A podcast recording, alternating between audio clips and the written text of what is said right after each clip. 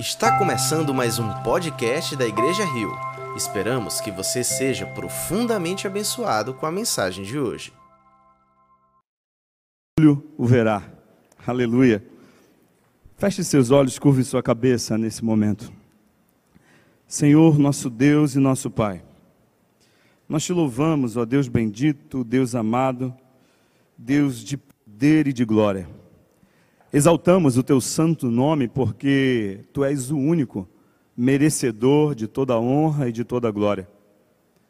Nós nos rendemos diante da tua majestade, nós nos prostramos diante da tua grandeza e reconhecemos, ó Deus, que somos totalmente dependentes de ti. Nós somos como crianças, Pai, que recém-nasceram não sabemos como andar, não sabemos como falar, não sabemos sequer como nos expressar. Mas diante de Ti, Senhor, nós nos colocamos como essas crianças, dependendo da Tua vontade, do Teu querer, do Teu sustento, do Teu amparo, do Teu cuidado. Ó Deus, pela Tua misericórdia, Senhor, fala conosco. Pela tua misericórdia, Senhor, fala aos nossos corações, porque nós queremos e precisamos ouvir a tua voz.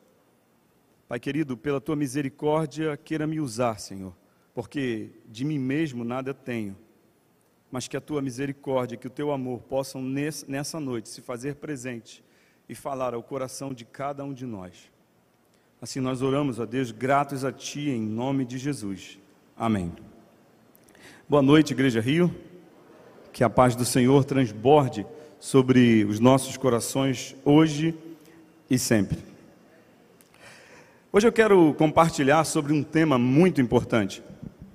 Hoje eu quero falar um pouco sobre a manifestação sobrenatural de Deus, sobre a ação sobrenatural do nosso Deus. É certo que, com todo poder e majestade, Deus criou tudo aquilo que nós conhecemos e o que nós não conhecemos. Diz a Bíblia que com uma palavra Deus trouxe à existência aquilo que não existia. E com o seu poder supremo, ele foi dando forma a todas as coisas que nós conhecemos.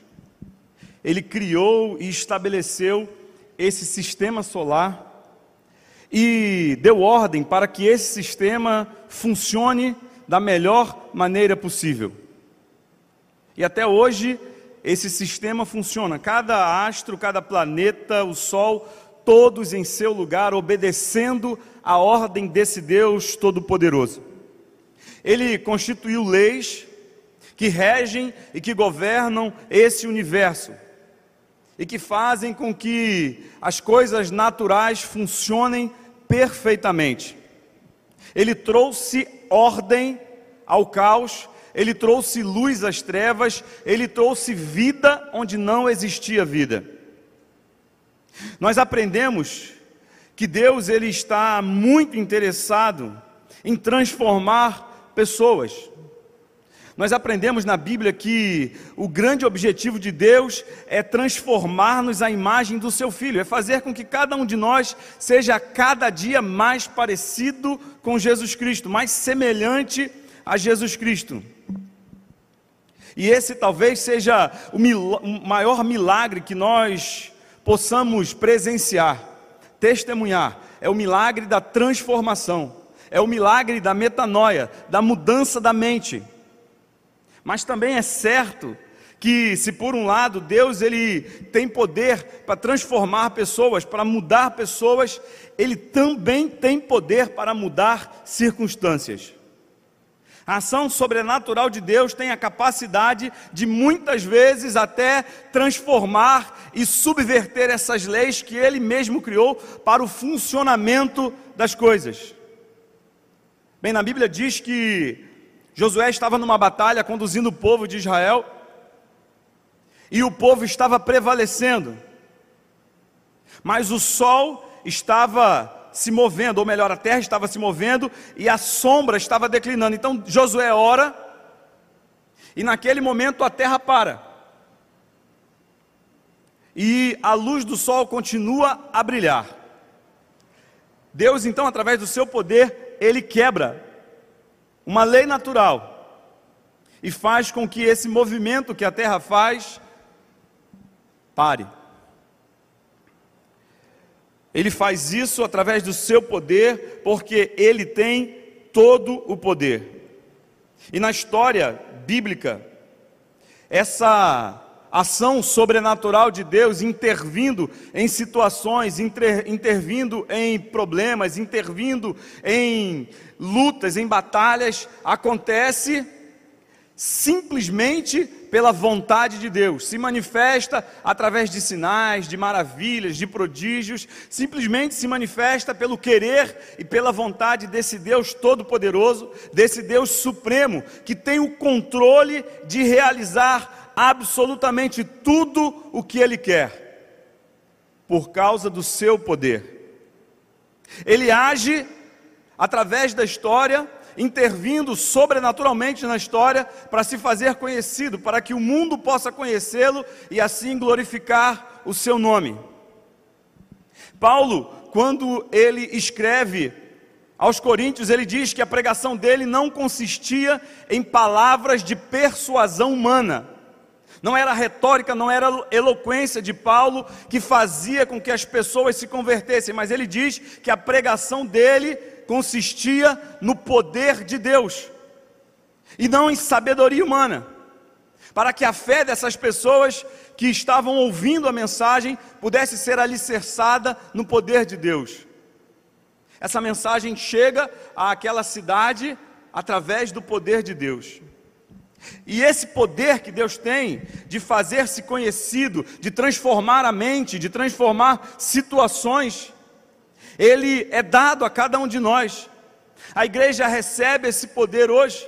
Cada um de nós que estamos aqui fomos alcançados por esse poder quando fomos convertidos pelo Senhor. O processo de conversão não é nada mais do que a ação poderosa de Deus mudando o nosso pensamento, mudando o nosso coração, fazendo com que a nossa mente possa compreender a grandeza desse Deus Todo-Poderoso faz com que a nossa mente limitada consiga ter a visão de que somos pecadores e de que Ele é um Deus santo, justo, puro e bom. E que Ele, só Ele, tem a capacidade de nos redimir dos nossos pecados. Esse poder de Deus age através de nós e também em nós, nos convencendo do pecado, da justiça e do juízo. Mas também há um poder de Deus que é destinado à sua igreja, que é dado à sua igreja, e geralmente esse poder se manifesta através de dons espirituais. Dons que Deus concede à igreja para capacitá-la a enfrentar situações específicas, situações em que demandam a ação sobrenatural de Deus, porque humanamente é impossível resolver determinados problemas. Humanamente falando, é impossível vencer determinadas batalhas. E por isso Deus dá esse poder, Deus dá esse dom para a igreja, para que a igreja possa vencer, para que a igreja possa triunfar, para que a igreja possa é, ultrapassar a barreira humana, a barreira do natural e viver o sobrenatural de Deus. Deus ele distribui através do seu Santo Espírito vários dons à igreja de acordo com a sua vontade, de acordo com o seu querer, de acordo com o seu propósito e, sobretudo, para a glória de Deus. O mesmo Paulo, na mesma carta de Coríntios, capítulo 12, 1 Coríntios, capítulo 12, ele diz isso: que Deus dá os dons a cada um conforme ele quer. E aí, Paulo cita vários dons. E a teologia, ela categorizou alguns desses dons: dons de elocução, dons de poder e diversos outros dons. E existem três dons que me chamam muita atenção. Um é o dom da fé. O dom da fé é aquele dom de ver coisas sobrenaturais acontecendo antes que elas aconteçam. Um exemplo é quando Moisés Ele está caminhando com o povo, fugindo, saindo do Egito, e atrás Faraó vem furioso com o seu exército. E eles chegam na frente do mar. De um lado estavam as montanhas, do outro lado o deserto, atrás Faraó e na frente o mar. O povo começa a murmurar, o povo começa a reclamar, o povo começa a dizer: tá aí, Moisés, você trouxe a gente para morrer aqui? É melhor ser escravo no Egito. Moisés, pela fé, diz: Olha, calma aí, vocês vão ver o livramento que o Senhor vai dar. Então o povo, desesperado ali, Moisés dá essa palavra para eles, para eles não terem medo, para eles confiarem. Ele fala isso para o povo antes de falar com Deus. Moisés não fala para o povo, ó, fica calmo, que Deus vai dar um livramento. Não, é, é, Deus não tinha falado nada com ele. Ele fala antes de falar com Deus. E aí Deus diz para Moisés: Você está falando isso por quê, Moisés? Diga ao povo que marche. Manda o povo marchar, manda o povo caminhar. E Deus então livra o povo. Então Moisés sabia que Deus ia livrar o povo, ele tinha fé, ele acreditava com toda a certeza do seu coração que Deus ia fazer algo sobrenatural. Esse é o dom da fé que Paulo fala aqui em 1 Coríntios capítulo 12. É aquela fé sobrenatural, é aquela fé que faz a gente acreditar em coisas que ninguém mais acredita. É a fé que faz a gente ver coisas que ninguém mais vê. É a fé que faz a gente fazer coisas que ninguém mais faz porque é o dom sobrenatural da fé. Pela fé, Moisés viu o livramento antes de saber que ele iria acontecer. A Bíblia também fala, nesse mesmo texto, versículo 9, que existem os dons de curar. E engraçado que não é dom da fé, é dons de curar. E esses dons de curar, eles são manifestados por Deus em situações diversas, as mais diversas possíveis.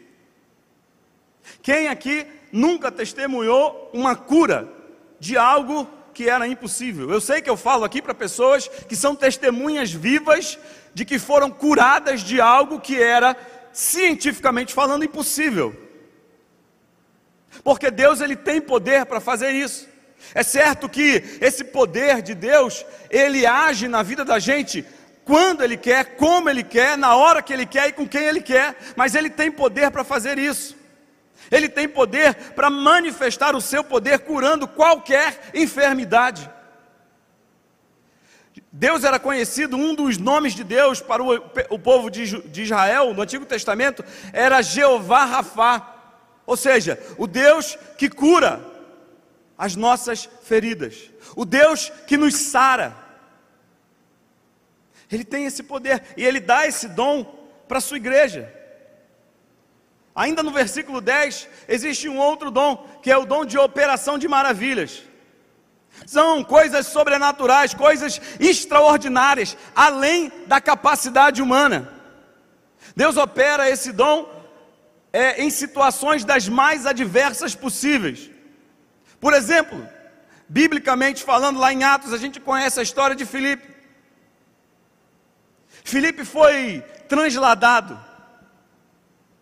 É, se a gente, se a Bíblia fosse escrita hoje, talvez a palavra seria outra. Teleport, teletransportado.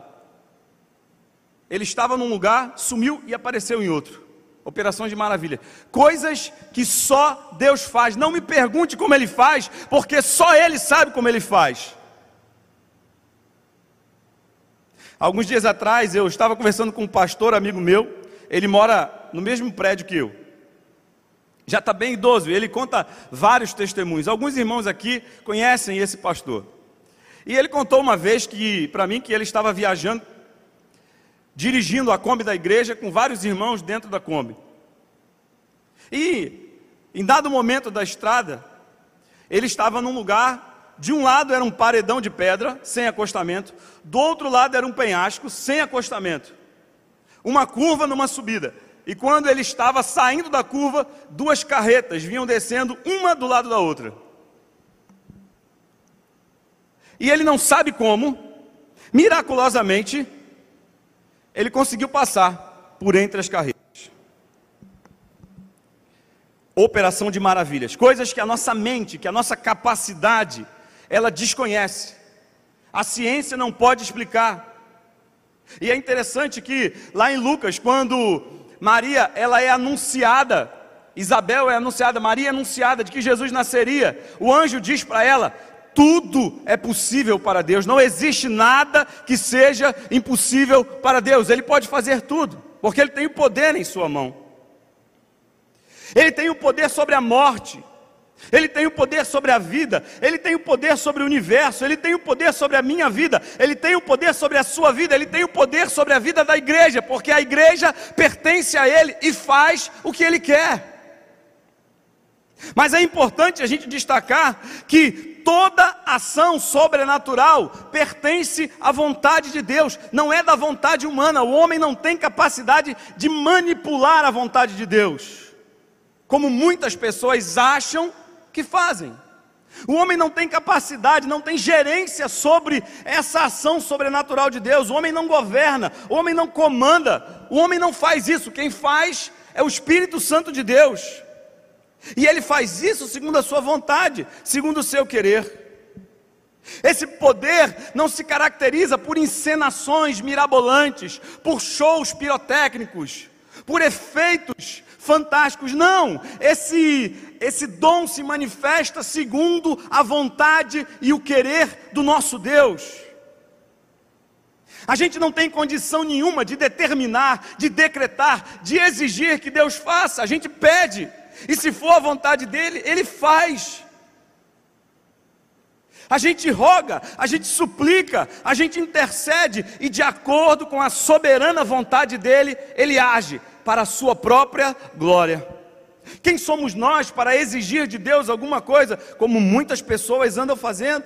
Colocando Deus na parede, como se Deus fosse um simples serviçal disponível a atender todas as vontades e os caprichos do homem. Não, não. Deus não é assim.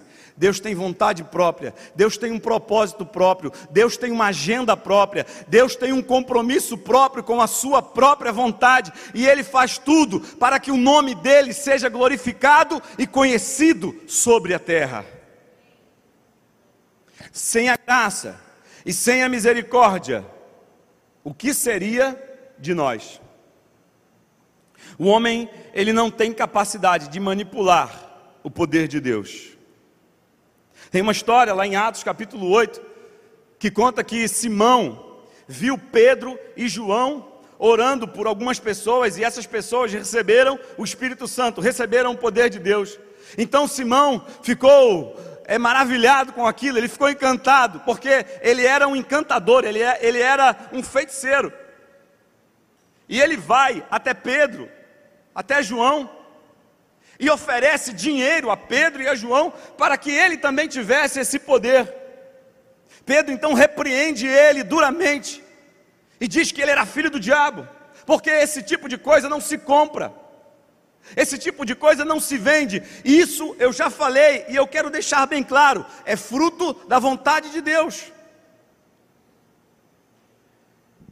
Lá em Filipenses capítulo 2, verso 13, o apóstolo Paulo diz que tudo o que Deus faz, Ele faz segundo a sua vontade, segundo o seu querer, porque tudo é dele.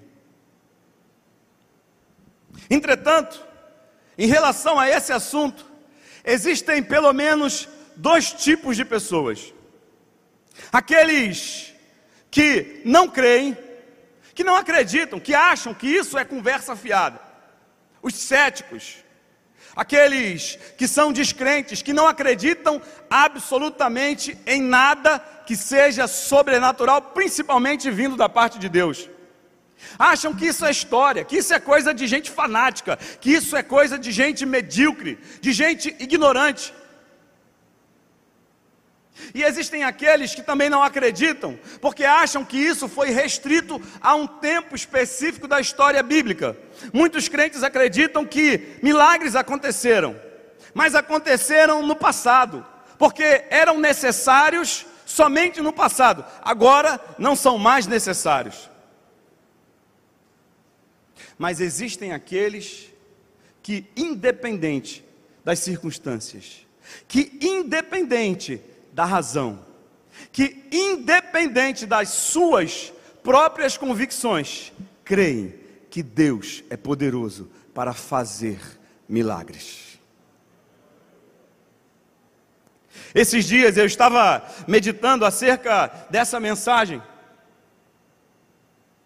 e eu me detive muito nessas duas categorias de pessoas: aqueles que creem e aqueles que não creem. E lendo os textos de Jesus, eu compilei as últimas palavras de Jesus antes dele ser é, ascendido aos céus. Jesus ressuscitou, ficou um tempo com seus discípulos e depois ele foi assunto aos céus. Então eu compilei um texto das palavras de Jesus, dos fatos que aconteceram exatamente antes dele ser assunto aos céus. E eu ia pedir para você abrir a sua Bíblia, mas se eu fizer isso, você vai ficar chateado comigo, porque são vários versículos, em vários textos diferentes, nos quatro evangelhos, e talvez você vá ficar chateado comigo. Então eu pedi o pessoal da mídia que projetasse esses textos, e eu vou ler esses textos, e eu quero que você acompanhe aí a leitura silenciosamente desses textos. Mateus, versículo 28, verso 16. Os onze discípulos foram para Galiléia, para o monte que Jesus lhes indicara. Quando o viram, o adoraram, mas alguns duvidaram.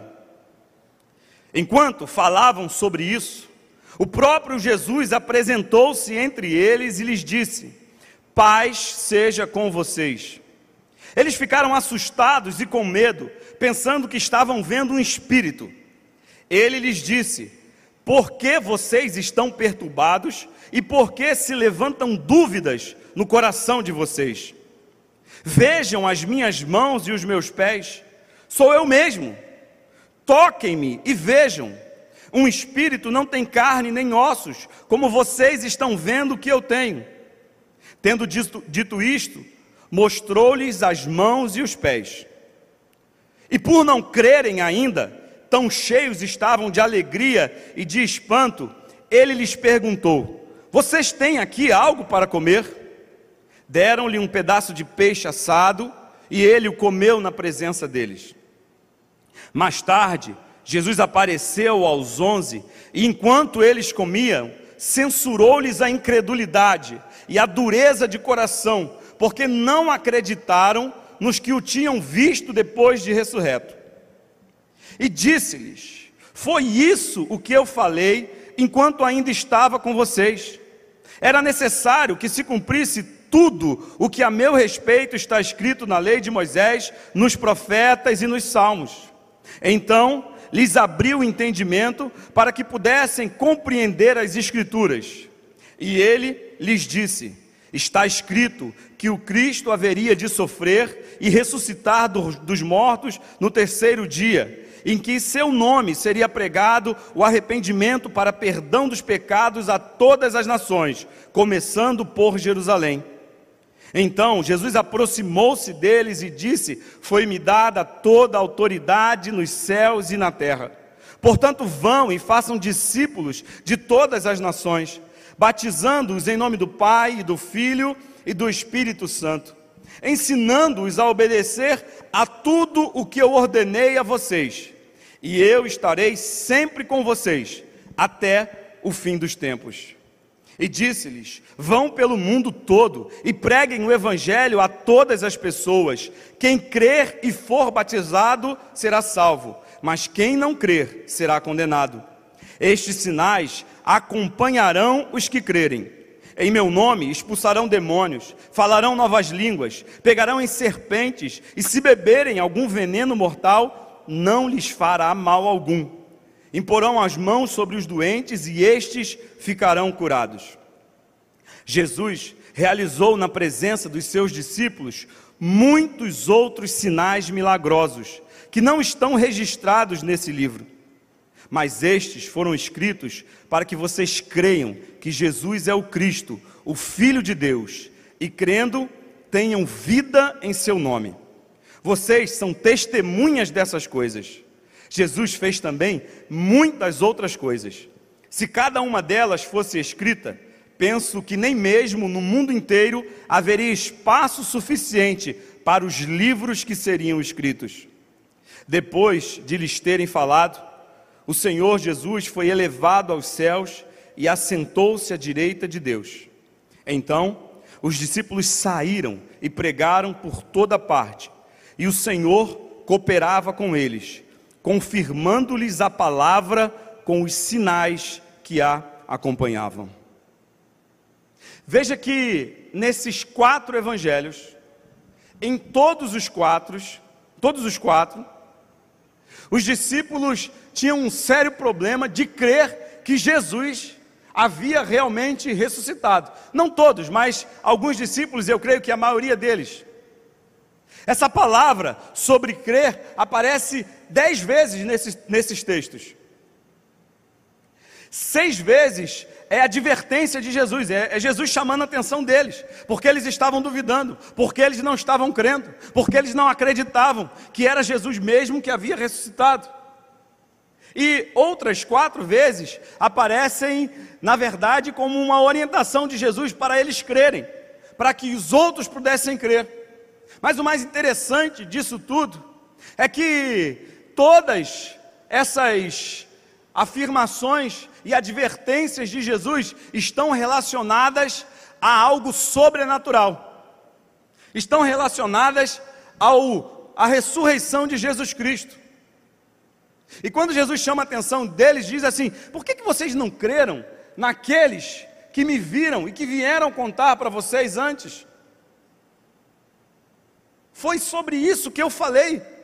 Eu falei para vocês que eu ia morrer, que era necessário que eu morresse, mas que ao terceiro dia eu iria ressuscitar.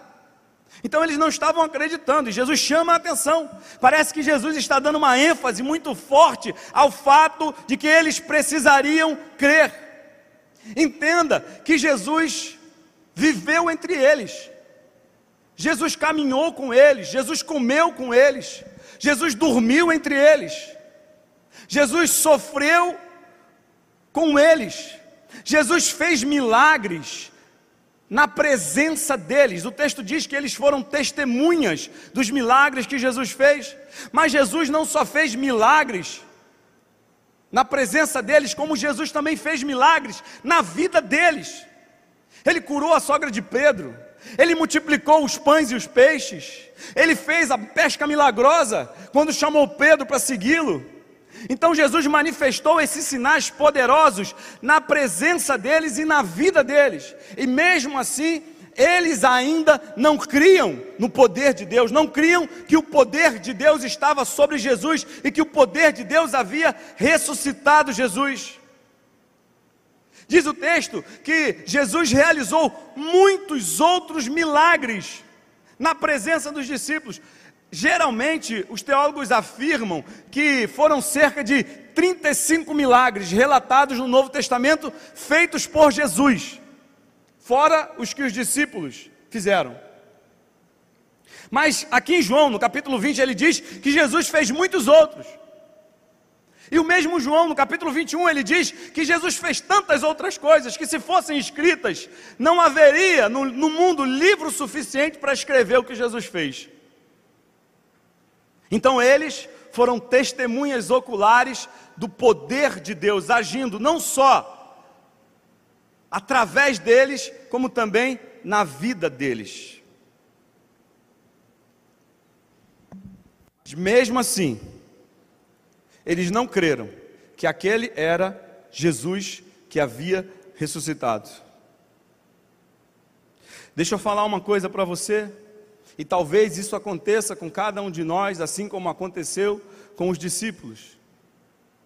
Enquanto vivermos apenas, apenas no mundo natural, enquanto estivermos caminhando apenas enxergando as coisas de forma natural, não poderemos ver o sobrenatural de Deus agindo na nossa vida. Enquanto olharmos apenas as circunstâncias, enquanto olharmos apenas os problemas, enquanto olharmos apenas as dificuldades, enquanto focarmos apenas nas limitações, não seremos capazes de ver, de sentir, de experimentar o agir sobrenatural de Deus na nossa vida.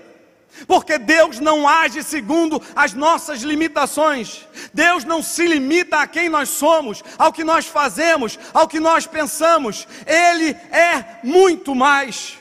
Ele age de maneira poderosa, miraculosa, sem limites, porque Ele tem todo o poder. Mas enquanto nos apegarmos às circunstâncias, enquanto nos apegarmos à nossa razão, enquanto nos apegamos às nossas formas de ver as coisas, não poderemos ver o sobrenatural de Deus. Por que, que os discípulos não reconheceram Jesus? Por que, que os discípulos que viveram tantas experiências não sabiam, não tinham certeza de que aquele era Jesus? Porque eles estavam apegados à morte de Jesus. Talvez a única imagem que ficou gravada na cabeça deles foi a trágica sexta-feira da decepção a amarga decepção do rei dos reis que havia, que havia se entregue para morrer. Eles não conseguiram ver, não conseguiram lembrar das promessas e nem do poder de Deus.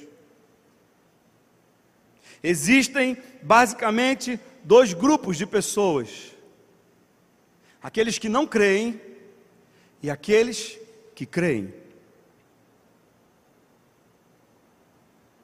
Os que não creem vivem nas circunstâncias naturais. Os que não creem acham, acham que tudo está certo, que tudo está bom, que tudo é assim mesmo. Os que não creem interpretam todas as coisas à luz do seu próprio conhecimento ou do conhecimento que domina esse mundo. Os que não creem acreditam, na verdade, que Deus está limitado a apenas um lugar bem distante lá no céu, quando creem que Ele existe. Os que não creem, veem o vale de ossos secos. Os que não creem, veem o casamento arruinado, destruído. Os que não creem, veem a família completamente desestruturada. Veem a família se desintegrando. Os que não creem olham para os filhos que estão perdidos e dizem: não tem mais jeito. Eu já fiz o que eu podia. Eu não sei onde eu errei. Os que não creem olham para o homem e vê apenas um pecador, sem graça, destinado ao inferno. Mas os que creem olham, veem um vale de ossos secos. Eles enxergam a realidade. Eles não têm uma visão desfocada da realidade. Mas eles creem no Deus que tem poder de transformar o vale de ossos secos num exército grande e numeroso. Ele vê que o casamento dele está complicado ele vê que o casamento dele está difícil. Ele vê que os problemas estão sufocando o casamento dele, mas ele também olha e vê que o casamento dele pode ser restaurado, porque o poder de Deus é capaz de restaurar qualquer casamento. Ele olha e ele não se limita à circunstância, porque ele crê no Deus que restaura casamentos, ele crê no Deus que transforma o vale de ossos secos em um exército forte e poderoso. Ele olha para a família destruída e vê que a família dele pode ser restaurada pelo poder que há no nome de Jesus. não pela sua própria força, não pela sua capacidade, não pelo seu, pelos seus recursos, mas sim por aquele que está interessado em restaurar, em transformar as circunstâncias e as vidas das pessoas no padrão de Deus, no modelo de Deus, segundo a imagem de Cristo. Ele olha para os filhos que estão se perdendo e vê: meu filho, eu e a minha casa serviremos ao Senhor.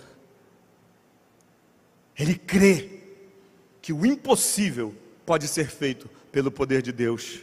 Ele olha para o pecador e vê um homem salvo, regenerado, transformado, justificado, santificado, lavado e remido pelo sangue do Cordeiro.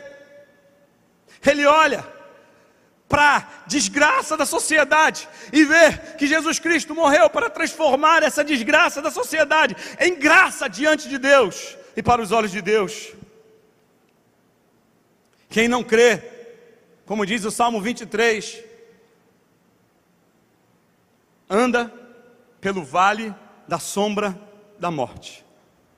Mas quem crê, ah, quem crê, vê pastos verdejantes, vê o pastor guiando, vê a mesa do banquete preparada na presença dos inimigos, na presença dos adversários, sabe que o seu lugar não é ali, que ainda que ele ande pelo vale da sombra da morte, ainda que ele esteja passando por uma situação difícil, ele crê no Deus que é todo poderoso, no Deus que pode mudar as circunstâncias, no Deus que num minuto, num segundo, num momento transforma tudo.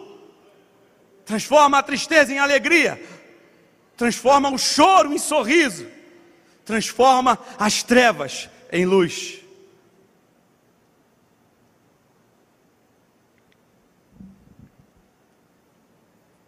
Quem não crê, entra na batalha e olha o gigante, e vê o tamanho do gigante, e diz: Eita, vocês viram esse homem? Vocês viram esse gigante? Vocês viram o tamanho dele? Vocês viram o braço dele, vocês viram a espada dele. Diz o texto, 1 Samuel, que dia após dia, o exército de Israel parava e tremia de medo, acovardado, diante daquele gigante. E ele zombava, ele escarnecia de Deus e dos filhos de Deus. Quem não crê é assim, é o medo, o medo toma conta. O medo se apresenta, o medo ele entra na alma, no coração da pessoa e faz com que a pessoa não veja nada além do problema. Mas quem crê, quem crê faz como Davi fez. Entra na presença do rei e diz: Ó oh, rei, ninguém Ninguém deve ficar com o coração abatido por causa deste filisteu. O teu servo Davi irá lutar com ele. E aí, mais uma vez a fé entrando em ação. Teu servo pode matar um leão e um urso. Estava lá cuidando das ovelhas, aí apareceu um leão, eu matei. Depois apareceu um urso, eu matei também. Sabe por quê? Porque ele está desafiando o Deus vivo do céu. E assim como Deus me livrou das mãos do leão e do urso, ele me livrará das mãos desse filisteu. Quem não crê fica com medo, quem não crê fica apavorado, quem não crê deixa que a mensagem do inimigo entre no seu coração e faça morada, mas quem crê não ouve o que ele está falando, ouve a voz de, de Deus que diz: Eu estou com você, e você vai vencer.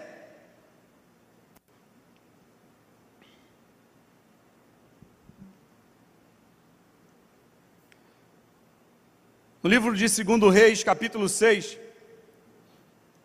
conta a história que Esaú, Eliseu estava acampado, junto com o seu moço, bem provável que seja Gease ou Geazi, e o rei da Síria, ele estava procurando Eliseu, porque todas as vezes que ele ia fazer um plano, Deus revelava a Eliseu, Eliseu ia lá, contava para o rei de Israel, e ele era surpreendido. Então, o rei achava que tinha um espião no meio. E aí os, os conselheiros do rei falam assim: Não, não é nada disso, não, rei. Sabe por que isso acontece? Porque lá em Israel tem um homem de Deus, um profeta, o nome dele é Eliseu. E tudo que você pensa em fazer, Deus revela para ele lá. E quando Deus revela para ele, ele conta para o rei. E aí ele consegue surpreender a gente. Então o rei da Síria ficou furioso. E mandou procurar por Eliseu por todos os lugares. Ele já estava acampado no vale. Então o moço acorda, levanta.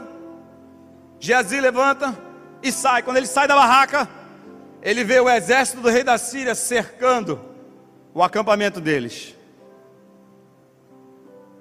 Quem não crê, vê o exército do rei da Síria. Eliseu estava ainda na barraca, deitado. Ele volta.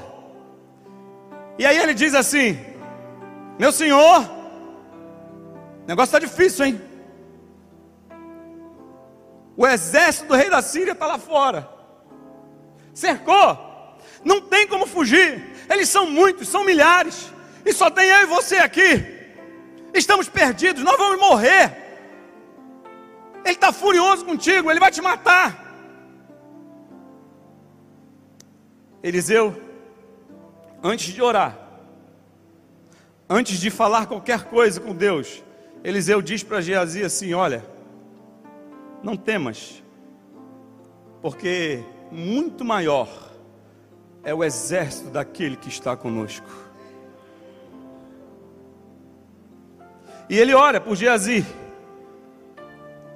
E olha da seguinte forma: Senhor, tira a venda dos olhos dele. E ele sai. E quando ele chega do lado de fora, ele olha. E ao redor da barraca tinha um exército de carros e carruagens de fogo, o exército dos anjos do Senhor estavam ali acampados, protegendo Eliseu. Quem crê em Deus não vê o exército inimigo, vê a ação poderosa de Deus agindo na sua vida, independente da circunstância, independente do problema, independente da dificuldade, Ele ainda é Deus Todo-Poderoso. A gente pode não estar tá vendo, mas Ele está agindo. A gente pode não estar tá sentindo, mas Ele está agindo. As circunstâncias podem ser desfavoráveis, mas Ele continua no controle de todas as coisas. Em Marcos capítulo 5, a partir do verso 30, conta a história de dois milagres que aconteceram. Jairo, um homem importante da sinagoga, estava com a sua filha doente, enferma. Então, ele sabia e conhecia a fama de Jesus. Ele sai e procura Jesus.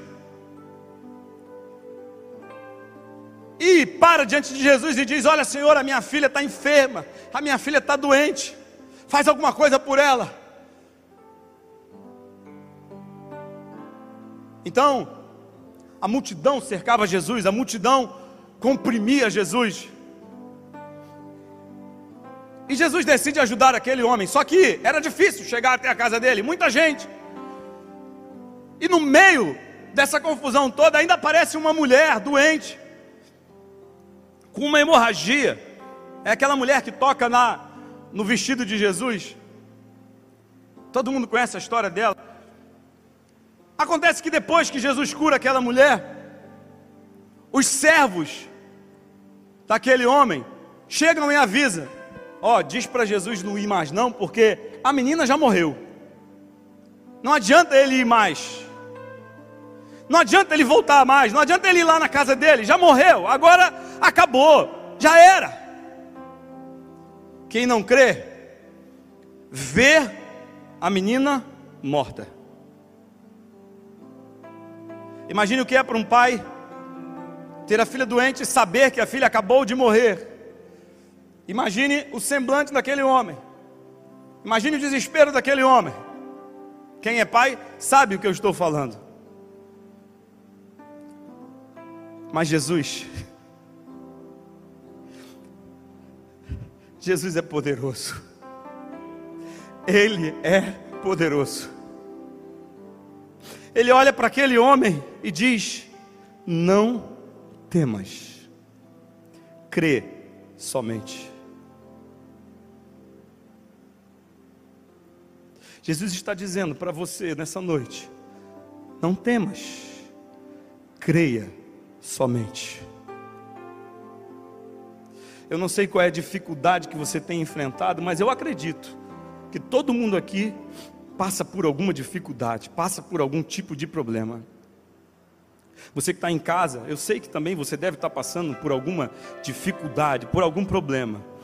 Mas Jesus diz: não tema, creia somente.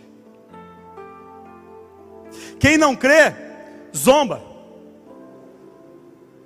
Jesus volta e vai em direção à casa desse homem. E quando ele chega na casa, havia um alvoroço. Era um homem influente, era um homem importante, era um homem conhecido. E as pessoas estavam todas dizendo: É, agora morreu. Jesus olha para aquela multidão que estava na casa do homem e diz: A menina dorme. As pessoas zombam de Jesus, as pessoas riem de Jesus, as pessoas escarnecem de Jesus. Mas as pessoas não sabiam que ali estava o único que tem poder sobre a vida e sobre a morte. O único que tem autoridade para dizer para a morte: viva! E ela vive. O único que tem poder para dizer haja luz e houve luz. O único que tem poder para dizer haja criaturas vindas dos mares e essas criaturas se formam pelo poder sobrenatural do nome daquele que tem todo o poder. Não sabiam aqueles que estavam ali que quem estava entrando naquela casa era a própria vida. Quem não crê, vê a menina morta. Quem não crê, ri, zomba. Zomba de você, zomba da tua fé. Eu lembro que uma vez eu estava em casa com a minha mãe e a minha esposa. E eles estavam consertando uma fiação de energia na porta da minha casa. E tinha uns quatro homens trabalhando. E de repente, um daqueles homens, ele ficou agarrado no fio de alta tensão. A escada caiu. E ele ficou preso lá em cima. E foi um, uma gritaria na rua, todo mundo saindo de casa para ver o cara agarrado lá, o cara Abimael sabe o que eu estou falando, porque ele trabalha com isso. Alta tensão, era um poste de alta tensão, e ele estava lá fritando literalmente. Minha mãe saiu de casa, parou no meio da rua e começou a clamar ao Senhor. E aquele homem foi ficando escuro, ele foi escurecendo, e saía fumaça do corpo dele. E minha mãe começou a clamar no meio da rua. E algumas pessoas que estavam em volta, os vizinhos, começaram a rir, começaram a zombar dela. E era clamando o nome do Senhor. E nós estávamos em casa, e era muito perto da nossa casa, e nós começamos a orar do muro. Deus tem misericórdia, Deus faz um milagre, Deus tem misericórdia desse homem, Jesus tem misericórdia desse homem. E aquele homem já estava já alguns minutos agarrado ali naquele poste e sobrenaturalmente, pelo poder de Deus, ele caiu. Quando ele caiu, o chefe dele olhou para ele e disse: Morreu. E minha mãe lá, Senhor, tem misericórdia. Senhor, tu pode fazer um milagre. Senhor, tu pode trazer ele de volta à vida. Senhor, tu pode fazer o que a gente não pode. E nós começamos a orar, e nós começamos a chorar, e nós começamos a clamar o nome de Deus. E as pessoas ficaram rindo, ficavam zombando da gente. Mas pelo poder de Deus, pela graça de Deus, pela misericórdia de Deus, desse Deus que ainda faz milagre, aquele homem voltou à vida. E quando chegou a ambulância, já não precisou mais levar ele para o médico. E quando ele sentou, Nós fomos conversar com ele. E ele falou assim: Irmão, ora por mim, porque eu estou afastado da igreja. E hoje Deus falou que ia me dar uma nova oportunidade. Quem crê, vê o milagre. Quem crê, acredita no milagre. Ainda que as coisas não deem certo, ainda que as circunstâncias sejam contrárias, ainda que a morte se instale, quem crê é possível sim ver a morte tornar-se vida, porque o Deus do impossível faz o possível realizar na vida daquele que crê. Quem vive o natural não pode viver o sobrenatural. Quem apenas quer viver no possível, jamais viverá e verá o impossível. É possível viver o impossível. Quem crê em Deus, crê naquilo que é incrível, crê naquilo que ninguém acredita. Quem crê em Deus, vê aquilo que ninguém vê.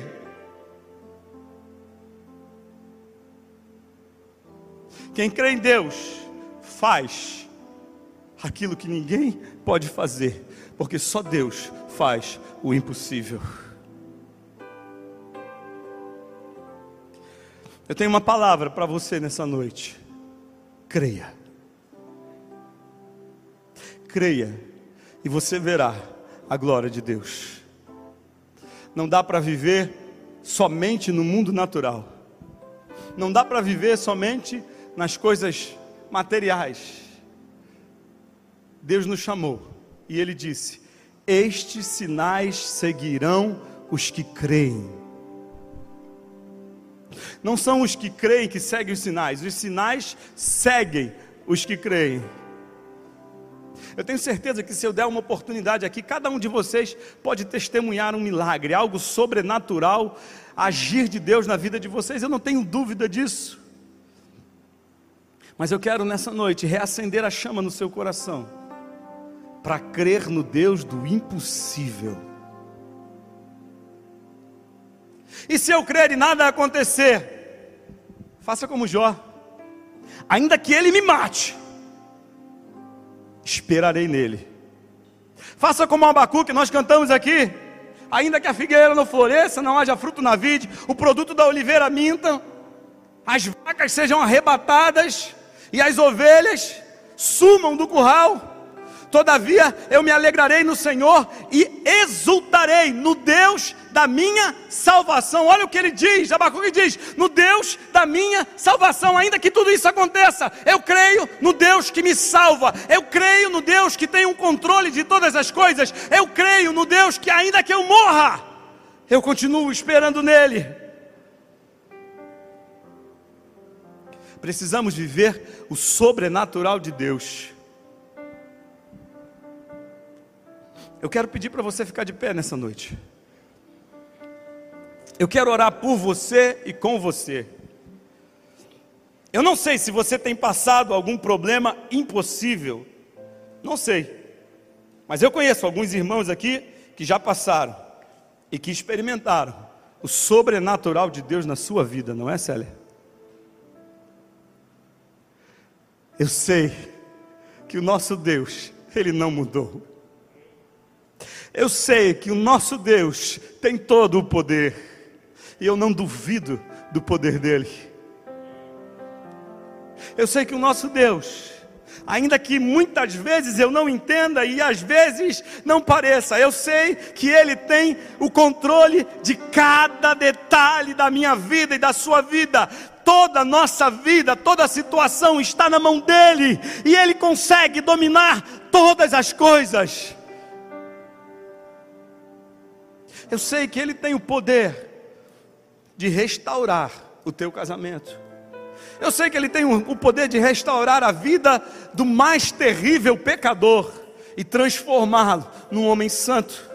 Eu não sei há quanto tempo você tem orado por aquele parente seu. Eu não sei quanto tempo você tem intercedido por alguém que você ama. Mas eu sei que o Deus do impossível torna possível todas as coisas pelo poder do seu nome. E eu sei que Ele está aqui nessa noite. Eu sei que Ele está atento às nossas orações. E eu sei que o maior propósito dele é transformar, é fazer um milagre na vida do ser humano o milagre da conversão, o milagre da transformação, o milagre da salvação, da santificação, da regeneração e da justificação. Ele pode fazer, só Ele pode fazer.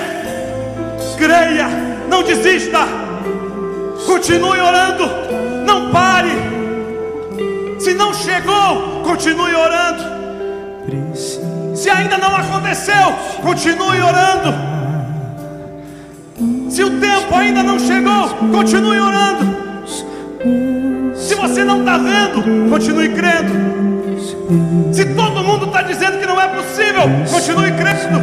Se todo mundo está falando que não vai dar certo, creia no Deus do impossível. Creia no Deus que pode fazer todas as coisas. Esse é o nosso Deus. Esse é o nosso Deus. Creia, creia, não tenha medo, creia somente. Faça como Jairo, creia somente. Quanto custa? Nada. Ele já pagou o preço. Creia, creia em Deus. Feche seus olhos, curva sua cabeça.